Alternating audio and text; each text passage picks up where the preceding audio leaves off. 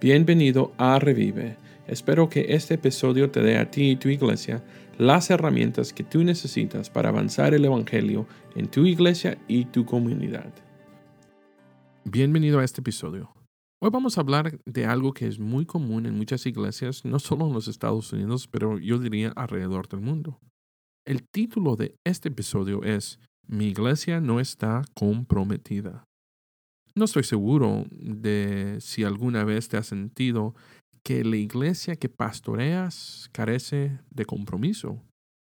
No se puede negar que muchas personas no quieren comprometerse.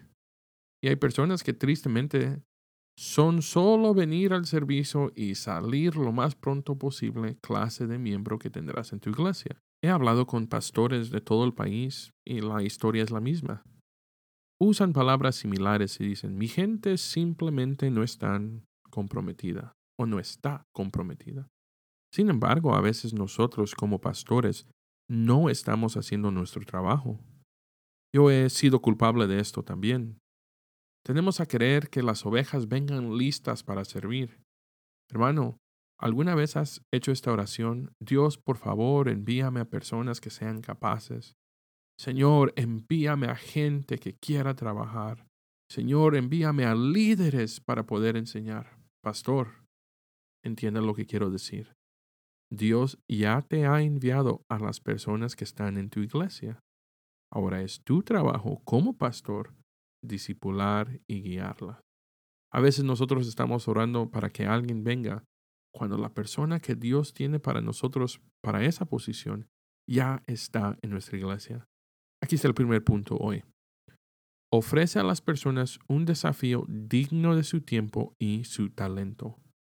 Jesús nunca hizo fácil el discipulado, siempre inspiró a las personas a un compromiso mayor, a llamarlas a un desafío mayor. Demasiados pastores limitan las expectativas que tienen para sus miembros a sentarse en un banco y llenar los vacíos en los ministerios existentes. Creemos que no podemos pedirles más porque ni siquiera están haciendo algo. Pero muchos miembros de la iglesia que no cooperan y personas que tal vez recientemente están viniendo a la iglesia no están desinteresados como pensamos. En muchos casos no están participando simplemente porque no están siendo desafiados. Sé que probablemente estás diciendo, Pastor David, predico la palabra todas las semanas y el desafío que le hago a la iglesia todas las semanas es muy grande. Yo no dudo eso. Sin embargo, a veces necesitamos acercarnos al individuo y hacer las preguntas difíciles, como esta. ¿Cómo te ves sirviendo al Señor en esta iglesia? Y espera a ver qué dice esta persona. O otra pregunta, ¿qué áreas de la iglesia crees que necesitan mejorar? Y después puedes decir, Genial. Ahora, ¿cómo puedes tú ayudar en esa área? La gente quiere ir a una iglesia donde son desafiados por algo más grande que ellos mismos y donde sus dones están siendo utilizados para promover esa causa. Si preguntas algo pequeño de ellos, ¿sabes lo que vas a obtener? Un compromiso pequeño.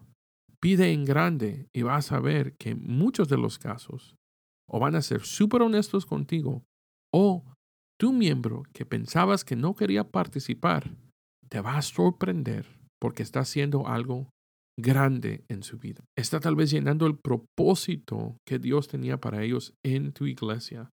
Pero cuando pasamos nuestro tiempo buscando afuera de nuestra iglesia a alguien que pueda venir y ayudarnos, estamos perdiendo la oportunidad dentro de nuestra iglesia. Ofrece a las personas un desafío digno de su tiempo y su talento. Número dos, dedica tiempo personal. Pasar tiempo con la gente es una gran parte crucial de levantar líderes. Así como Jesús llamó a los discípulos a unirse en la montaña para que pudieran estar con Él. Ahora, tristemente, veo a muchos pastores construir muros a su alrededor y no pasar tiempo con su rebaño. No conoceremos los corazones de nuestra gente a menos que pasemos tiempo con ellos. Ahora, alguien tal vez está pensando, Pastor David, mira, la realidad estoy demasiado ocupado para pasar tiempo con la gente. Entonces tengo que hacerte saber ahorita, en este momento, en este episodio, si estás demasiado ocupado para pasar tiempo con las personas que Dios te ha dado a pastorear, entonces tienes que cambiar algo rápido. Haz el cambio ahora. Busca, entrena, haz lo necesario para poder ser el pastor que tu rebaño necesita. Ahora, aquí hay algunas maneras de pasar más tiempo con la gente. Número uno, dos domingos al mes invita a una familia diferente a almorzar después de la iglesia.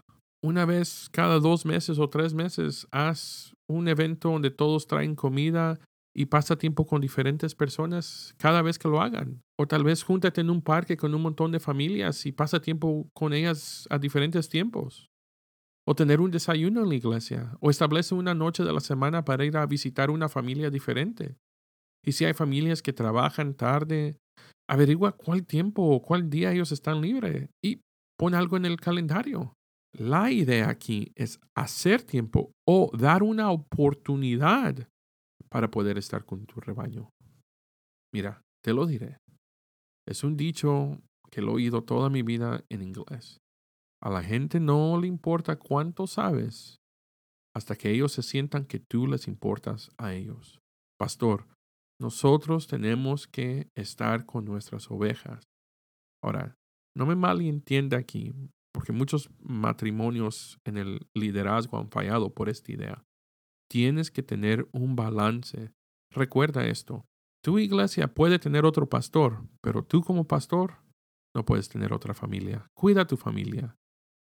Guía tu familia. Establece tiempo con tu familia, pero también encuentra un balance para estar tiempo también con tu rebaño. Número 3. Pastor, hable con claridad. Una de las cosas más difíciles que yo tuve que ayudar a mi iglesia es cuando las personas decían que querían ayudar en algo, siempre había una sensación de que algo no estaba claro, casi como si la gente me estaba diciendo, estoy comprometido, al menos que algo mejor venga. Muy a menudo, el día del evento, nosotros estábamos esperando a este hermano o hermana que se había comprometido y sabes que no aparecía. Y luego les llamaba y les decía, oye, hola, te estamos esperando. Y siempre recibía respuestas como estas. Oh, olvidé que hoy tenía que ir a la tienda. Estaba cansado. Yo esto, yo aquello. Pero sabes qué, me di cuenta de dos cosas. Primero, que estas personas no vieron el valor de estar ahí ese día. Y segundo lugar, no había un valor en su compromiso. El rebaño me dio un compromiso muy poco claro y me di cuenta de que estaba dando expectativas yo también poco claras. Y seré honesto con ustedes, al principio yo estaba un poco molesto con este miembro que dijo que iba a llegar y no llegó. Pero luego estaba más molesto conmigo mismo, porque al pedir voluntarios, es posible que yo no haya llevado al miembro de la iglesia a un lugar donde ellos miraban la importancia, el valor de servir y tampoco yo no fui claro en las expectativas que nosotros teníamos para ese compromiso. A veces cuando nosotros pedimos ayuda, lo hacemos en una manera como que no importa si llegas o no llegas. O a veces somos tan exigentes, tienes que llegar y si no llegas, te quito de mi lista de oración. No, ojalá que no hagas eso.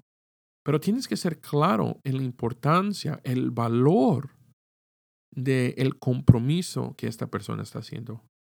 Y te voy a decir la verdad, van a haber momentos donde no vas a poder usar a esa persona otra vez, simplemente porque ellos no tienen ese deseo de un compromiso.